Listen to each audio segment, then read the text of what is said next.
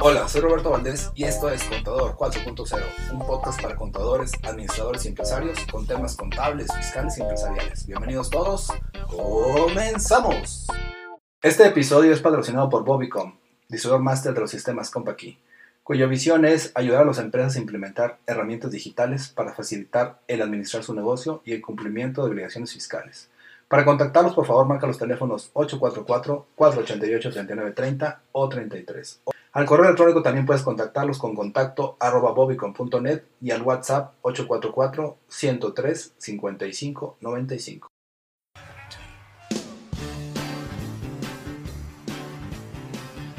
Buenas tardes, ¿cómo estás? Esto es Escritorio Fiscal Digital.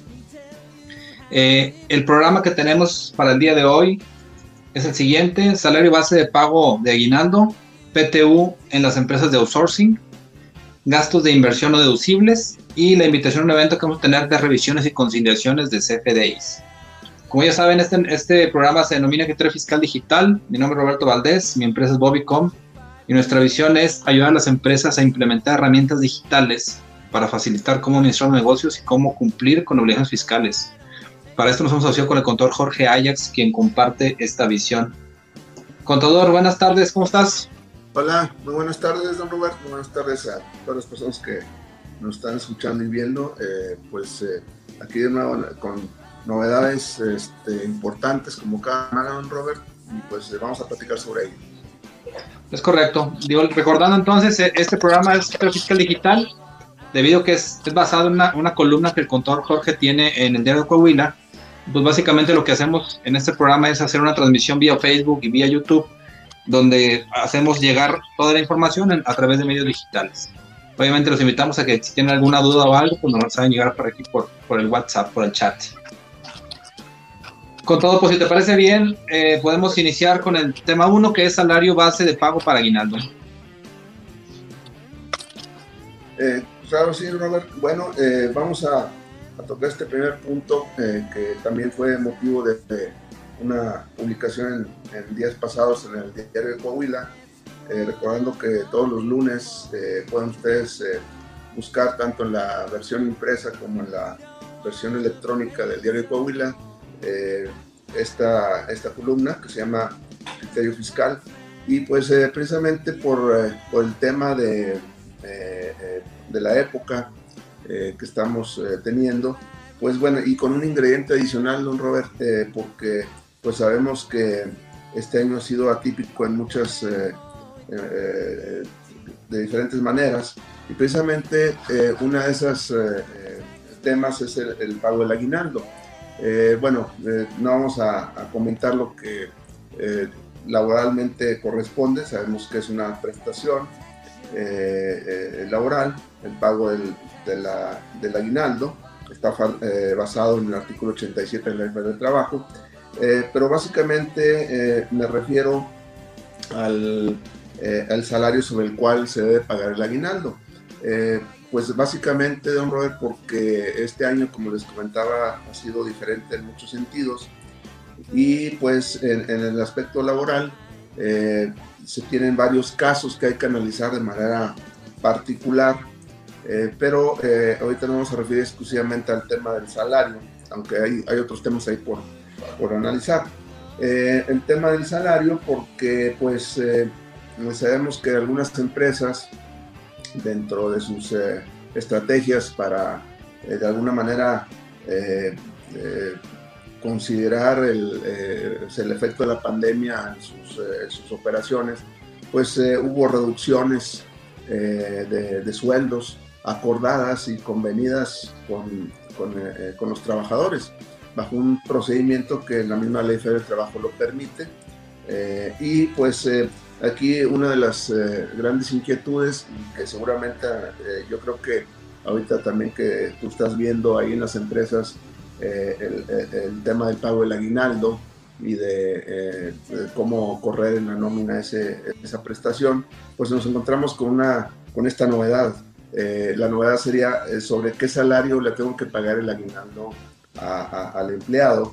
Eh, como les comento, hay varias empresas que durante un periodo determinado en el año tenían un, salario y después, a raíz de la pandemia y en un acuerdo que tuvieron con los patrones, pues hubo una reducción y eh, en muchos de los cuales todavía están vigentes esas reducciones de sueldo.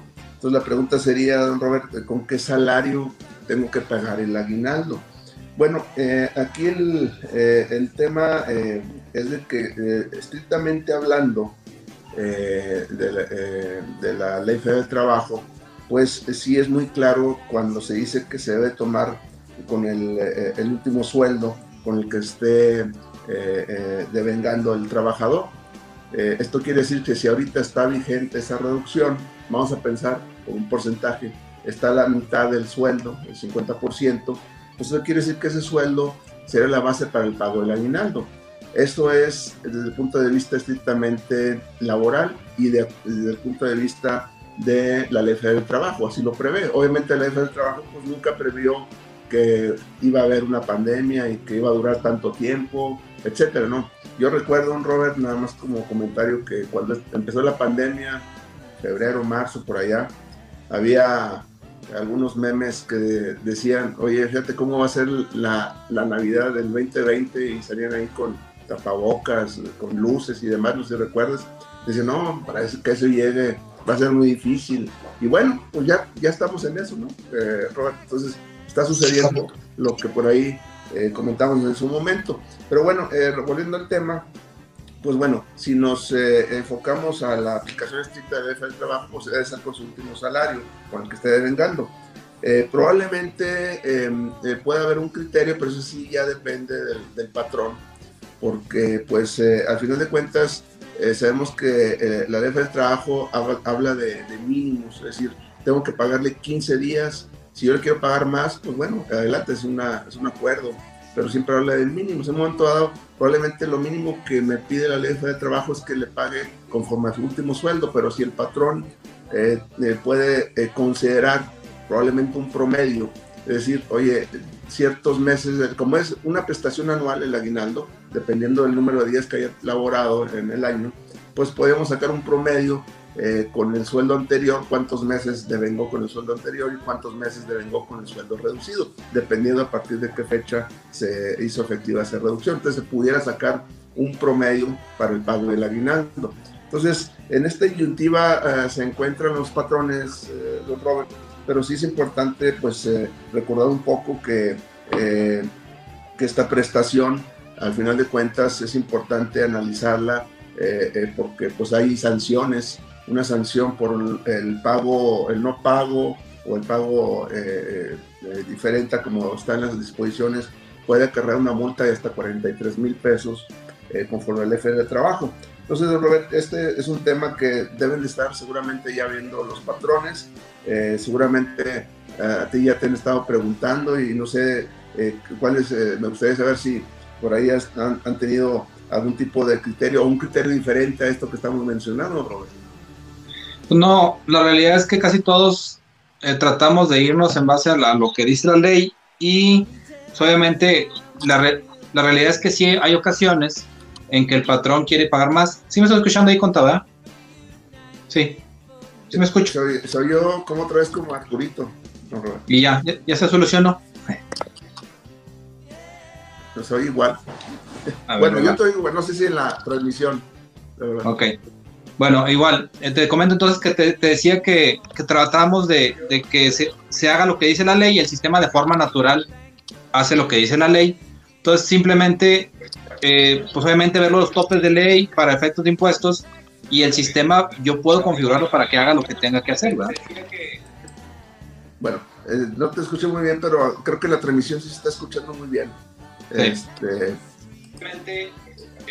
entonces, bueno, aquí el, tema, Robert, es de, eh, pues, eh, eh, tomar en consideración estos puntos y, pues, eventualmente darle una, una, solución a esto, ¿no?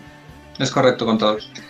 El punto número dos que tenemos por ahí, contador, en el listado, vamos a ver, es PTU en las empresas de outsourcing. Ah, pues que es recurrente. Ok, perdón, es que como que se escucha así medio raro. Bueno, eh, seguimos con el tema laboral, bueno, es un tema que ahorita está mucho en boga, ¿no? Por el tema del outsourcing. Y rescaté por ahí una información que también la, estoy actualizando respecto al tema de las utilidades. creo que ha sido un tema que tiene ya un tiempo comentándose este tema de las utilidades, o sea, la PTU, porque pues aún y cuando una, eh, algunas reformas a la ley de trabajo, 2012 eh, y otra más reciente, eh, pues enfocado de alguna manera a evitar que las empresas pudieran hacer algún tipo de procedimiento para evitar el, pago de las utilidades. pues sabemos que con, con las modificaciones propuestas en materia del outsourcing, eh, pues eh, de alguna manera eh, tratan de acabar con esta práctica indebida, que así lo, lo, han denominado, para efectos de, reparto de utilidades. y entonces al, respecto me voy un poquito a, la historia reciente en la ley de trabajo. Se, se, trató de limitar que las empresas tuvieran una, eh, un esquema donde eh, hubiera una empresa que tuviera personal y hubiera una empresa operativa. Era de alguna manera eh, el, procedimiento y así muchas empresas lo que le llaman el insourcing. Bueno, al respecto se trató de regular en el artículo 127, la fracción cuarta bis de la Ley Federal de Trabajo, donde se señaló que respecto a las utilidades, los trabajadores del establecimiento de una empresa forman parte de ella para efectos de la participación, quiere decir, trató de englobar a todos los que estuvieran eh, adheridos, por llamarlo de alguna manera, al establecimiento de la, eh, de, la persona que está llevando a cabo la operación, pues se consideran, se considerarán parte de la misma. Entonces, eh, sin embargo, pues no, no, no hubo claridad y realmente no, se, no, no, no hubo una eh, una resolución de los tribunales que pudiera aclarar esta parte, pues de tal manera que realmente eh, siguió eh, hasta la fecha, se sigue estableciendo que pues no, no hay una ah, definición específica de lo que es un establecimiento, a pesar de que hubo una resolución de los tribunales, don Robert, una jurisprudencia más bien, donde se eh, estableció la definición de la unidad económica. Es el concepto que la Corte eh, estableció, en donde eh, esta unidad económica pues establece la integración de todos los trabajadores, aunque pertenezcan a otro patrón. Esto, pues, a, raíz de esta jurisprudencia de la Suprema Corte de Justicia de la Nación, pues nos da la idea de que todas las personas que están relacionadas o involucradas a la unidad económica, es decir, ya no habla de empresa, habla de unidad económica. Unidad económica puede estar compuesta por varias empresas, todos los que están involucrados o, involucrados o adheridos a esta unidad económica, pues tendrán que hacer el, pago de, utilidades. como quiera, aun y cuando hay una, eh, pues una definición al respecto, pues tampoco queda claro, Robert, si aunque sea una unidad económica, quién es la que les va a pagar si estamos hablando de estas empresas de personal, si le va a pagar la empresa del personal, le va a pagar la empresa eh, eh, operativa, le van a pagar las dos, va a haber un doble pago de utilidades, etcétera. O sea, sigue habiendo problemas. Esto, bueno, eso es un problema que ya se ha venido, eh, bueno, se detectó y se ha querido regular. La verdad de las cosas que hasta ahorita no, no, no ha prosperado ninguna circunstancia que nos haga o que obliga a las empresas a, repartir utilidades eh, cuando se trata de una unidad económica. Eh, a la luz de esta propuesta de outsourcing, que como última noticia fue, o conocemos, de que esto, la discusión va a ser, eh, se va a pasar al mes de febrero del próximo año, para tener oportunidad de, en este periodo, pues discutir este tema, pues no, no, no escapa este tema de las utilidades, eh, por ahí una de las eh, eh, partes que se está discutiendo es precisamente este reparto de utilidades. Aparentemente ya hay una aceptación de, la, de desaparecer el insourcing que le llaman, de tal manera que las empresas del personal van a tener que estar integradas ya en la empresa operativa obviamente pues les va a tocar utilidades y lo que se está negociando, Robert, es topar las utilidades hasta cierto monto, dependiendo del salario de los trabajadores.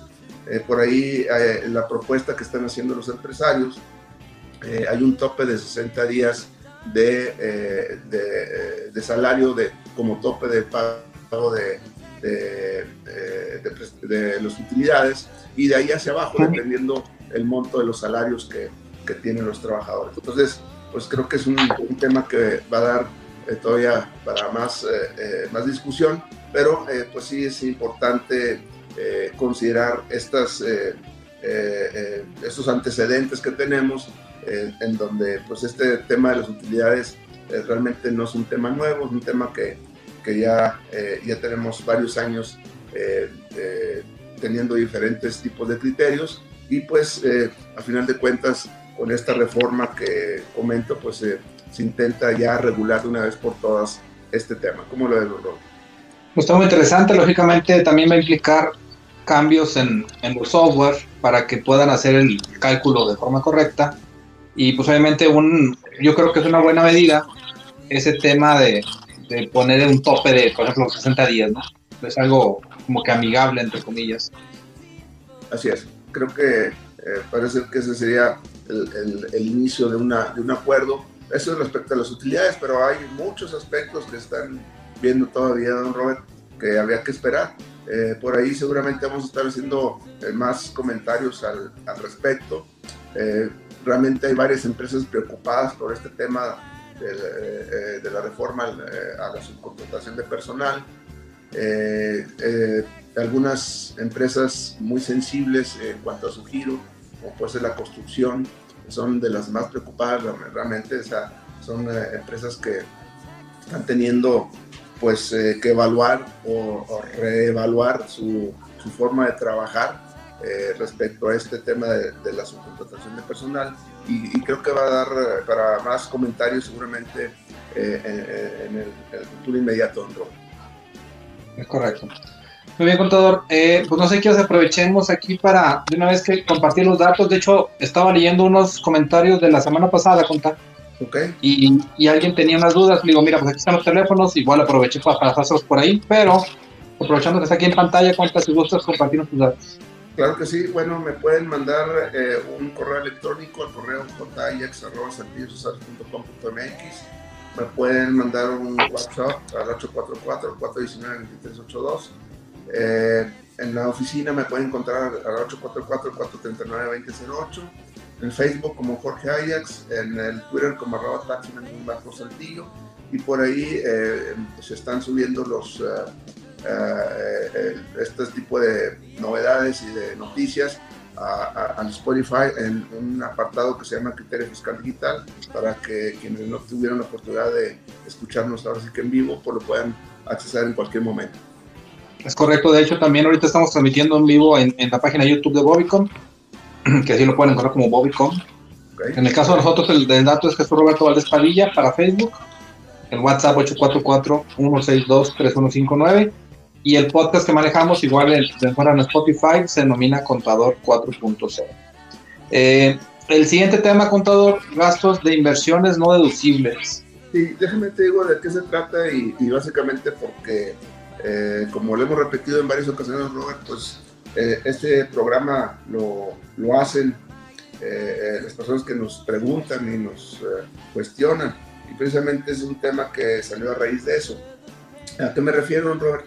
desde hace algún, unos dos años, dos, tres años, se introdujo la ley de la renta una, una disposición que nos aclaraba que el pago de subsidios, cuando una empresa recibe un, una persona, un contribuyente, eh, recibe un subsidio eh, de parte del gobierno, eh, pues había la duda que si era un ingreso acumulable o no acumulable. Se señaló a partir de una reforma que tuvo la ley de la renta en, hace un par de años, dos o tres años, que se dijo que estos subsidios que reciben los contribuyentes no son ingresos acumulables. y, pero también en contraposición o relacionado con esto, cuando esos subsidios se entregan para comprar o para hacer gastos, para comprar un activo, eso se da, por ejemplo, en la parte agropecuaria, a veces hay subsidios para adquirir vamos a pensar este, tractores. Bueno, el tema es de que cuando ese ingreso que es de, proveniente del subsidio se eroga eh, una, eh, en la compra de un activo, eh, pues este activo o ese gasto dice la ley que no es deducible, lo cual pues es comprensible. Si el ingreso no es acumulable, el gasto relacionado con el ingreso no es deducible. Pero aquí viene una de las preguntas en donde dice, bueno, está bien que probablemente el tractor que compré con el subsidio del gobierno no lo voy a poder depreciar, fiscalmente hablando, contablemente sí, pero fiscalmente no, porque no va a ser deducible. Pero ¿qué va a pasar con los gastos del tractor? El diésel, el mantenimiento, el seguro, etcétera. Si son no, o sea, si la inversión es no deducible, todos los gastos tampoco son no deducibles. Al respecto, Robert, eh, eh, mencionar que hay una regla miscelánea, la 3.3143 de la miscelánea 2020, donde es, eh, aclara que si van a ser deducibles todos los gastos relacionados con los bienes de activo fijo que se hayan adquirido con apoyos económicos o monetarios, siempre que la erogación de que se trate no se efectúe eh, con los mismos apoyos y, se cumplan con los demás requisitos. Es decir, eh, el pago de, estos gastos, obviamente, si no se hacen con el mismo eh, subsidio que se está recibiendo o apoyo económico, pues van a ser deducibles. Esto es muy, muy importante, Robert, porque esto quiere decir que es no deducible la, la inversión pero los gastos relacionados con esa inversión, esos sí van a ser deducibles. Creo que es una aclaración eh, pues, importante mencionarla, Robert. Eh, es eh, importante que conozcamos que eventualmente alguna, algún contribuyente pueda recibir un apoyo económico, un subsidio de parte del gobierno y que pues obviamente resulta importante conocer cuál va a ser el tratamiento fiscal, en este caso de los gastos relacionados con las inversiones que eh, se hagan con los recursos provenientes de esos subsidios. Entonces, por ahí es una, es una aclaración muy importante. Repito, la regla, don Robert, es la regla 3.3143 de la miscelánea del 2020. Entonces, para que lo apunten y que eventualmente puedan deducir sin ningún problema estos gastos. ¿Cómo es, Robert? Muy interesante, al final de cuentas, son cuestiones que muchas veces no, no, se tienen claras o no están muy claras por parte del gobierno y en este caso a través de esta regla pues, podemos tener el beneficio entonces de, de hacer deducibles esos gastos, siendo que mejor comúnmente al, no, no, serlo la, inversión, entre comillas, se podría pensar que tampoco el gasto, pero pues obviamente es algo que sí se va a estar requiriendo, en este caso semana semana, mes con mes. Entonces es ideal que se pueda hacer deducible, lógicamente. Pues está amigable y, agradable, ¿no? Es correcto, porque efectivamente lo que dices, hay una, una hay una disposición en ley que dice que eh, los gastos relacionados con inversiones no deducibles no van a ser deducibles, pero no es el caso. En este caso es no deducible porque el ingreso por el cual se obtuvo o se compró ese activo, pues es, es exento, eh, o sea, no se considera un ingreso para, eh, grabable para efectos del impuesto a la renta. Entonces, pues es algo importante. creo que por ahí traes otro tema, por ahí, Robert. Sí, conta. Pues básicamente comentar, tenemos no sé si recuerdas cuánto estuvimos trabajando tú y yo el año pasado, mucho, con el tema de la autofiscalización, si recuerdas que veíamos mucho en, los cursos. Sí, sí, es correcto, me acuerdo. Y pues básicamente entender que, que, la autoridad tiene una fotografía en base a XMLs de nuestra empresa, Conta. Entonces estamos promoviendo aquí en la empresa, nos asociamos con, con una empresa en Guadalajara que se llama Mi Asesor Contable, es una página que está por ahí en, internet que da mucho apoyo en temas semejantes que vemos aquí nosotros todos los días. Y conta, estamos viendo, ellos desarrollaron una herramienta que se denomina, eh, se denomina solución PC Auditor. Y básicamente lo que hace esta solución, contador, tenemos este evento y lo voy a poner en pantalla, nos ayuda a revisar las, es una, es una conciliación, conta, básicamente, entre lo que tenemos en, presentado ante Hacienda respecto a pagos provisionales y lo que realmente tenemos hoy en XML. Es muy común que, por ejemplo, en enero se emitan facturas de ventas y pasa el mes de febrero, el mes de marzo, el mes de abril, y uno como emisor no se da cuenta que tal vez el área de ventas tuvo que cancelar una factura del mes de enero porque un cliente le dijo, oye, es que te voy a pagar y ¿qué te parece si ahorita te pago, pero cancélame la factura y me remites otra? Pues muchas veces para el área de ventas o el área administrativa, pues, va, quiero que me pagues, quiero flujo, me, me contrataste para vender pero no se ponen a, pensar en el tema contable, ¿no? Entonces, esta herramienta básicamente, pues parte de lo que vamos a ver, es cómo podemos fiscalizar a través de herramientas, en este caso, eh, toda la información que ya ocurrió en el año, ahora que es el cierre contable, para que sepamos realmente cómo estamos parados ante Hacienda, ¿no? Ok, me parece muy importante, inclusive, don Robert, eh, eh, por ahí menciona, o seguramente se va a mencionar, que dentro de las facultades que tiene el SAT, o las nuevas facultades que tiene el SAT, es de que si los ingresos reportados en la declaración no concuerdan con los FDI, tienen la facultad de eh, eh, bloquear el, sello digital o eh, suspender el sello, digital para que se utiliza para la facturación. Entonces, ese es un tema que también seguramente va a ayudar a que eso no suceda. Es correcto. Y nada más como comentario, Conti, aprovechando aquí el comercial, obviamente esta herramienta va a ser muy usual tanto por empresas como por despachos pues igual ahí, te invito para que man, si alguien, tu gente a ir digitalmente hablando, para que asista al evento, porque la realidad es que es una herramienta muy padre que nos va a permitir autofiscalizarnos y fiscalizar la contabilidad de los clientes a través de XMLs, con el fin de no caer en estos supuestos que tú comentas, contra de que no nos cancelen el sello y obviamente inhiban el flujo efectivo de la empresa. ¿no? Sí, es correcto, es correcto. Creo que es un tema que ya de alguna manera lo habíamos comentado, bien dices, pues, si no recuerdo, desde el año pasado, ¿verdad? sí.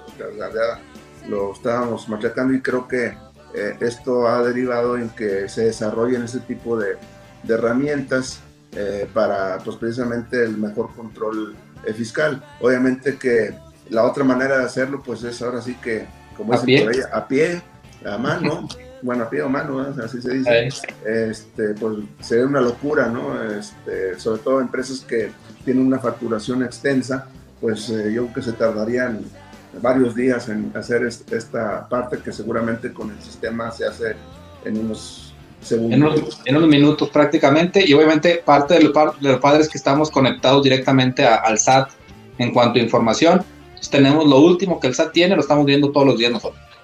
Es correcto, es correcto. Muy bien. Pues básicamente era eso, contado, platicarles esos beneficios. Aquí están los datos nuevamente para contacto de, de ambos. Aquí están en pantalla. No sé si tenga algún punto adicional, contador, ya estamos a punto de terminar el año. Sí, pues nosotros prácticamente estamos este, cerrando el año, vamos ahí este, a tratar de, de estar eh, eh, mencionando algunos temas o tips de, de, cierre de año para que, eh, como este que estás precisamente mencionando, pues con vistas a ya prácticamente cerrar este año tan atípico que nos ha tocado vivir, don Robert, creo que eh, hace un año si nos diéramos a esta fecha, pues eh, estaríamos todavía haciendo de manera presencial este tipo de eventos, ¿no? Entonces, como que esto ya, ya nos acostumbramos y, creo que va a ser parte de la nueva mecánica. Eh, hay un tema ahí, vamos a tratar de desarrollarlo a lo mejor para la próxima semana, Robert, que se está probando lo que le llaman el teletrabajo, que no es un tema propiamente fiscal, pero seguramente va a rebotar en la parte fiscal y en la parte de, la, en la parte de las nóminas, ¿no?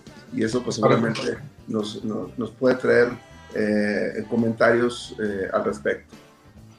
Es correcto. Pues entonces así lo, así lo manejamos, como quiera, pues la semana que entra seguiremos aquí en contacto. Y pues obviamente, como siempre, agradecer a la gente que nos veo, que nos escucha, sea en vivo o sea posterior a, a la transmisión. Obviamente se agradece y les invitamos a que si ustedes creen que esta información puede ser de utilidad para alguien más, pues se la compartan. ¿no? Así es, por ahí unos saludos de Roberto Máquina, tu tocayo de Un saludo. Saludos a todos, contador, entonces así quedamos, gusto de arte y pues por aquí platicamos lo que se ofrezca, ¿no? Claro que sí, estamos a la orden. Cuídate, contador. Nos vemos, gracias. Bye.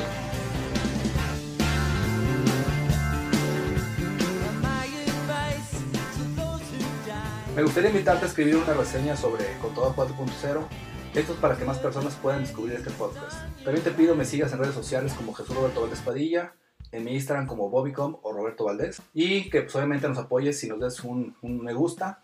Gracias por escucharnos y nos vemos la próxima. Saludos.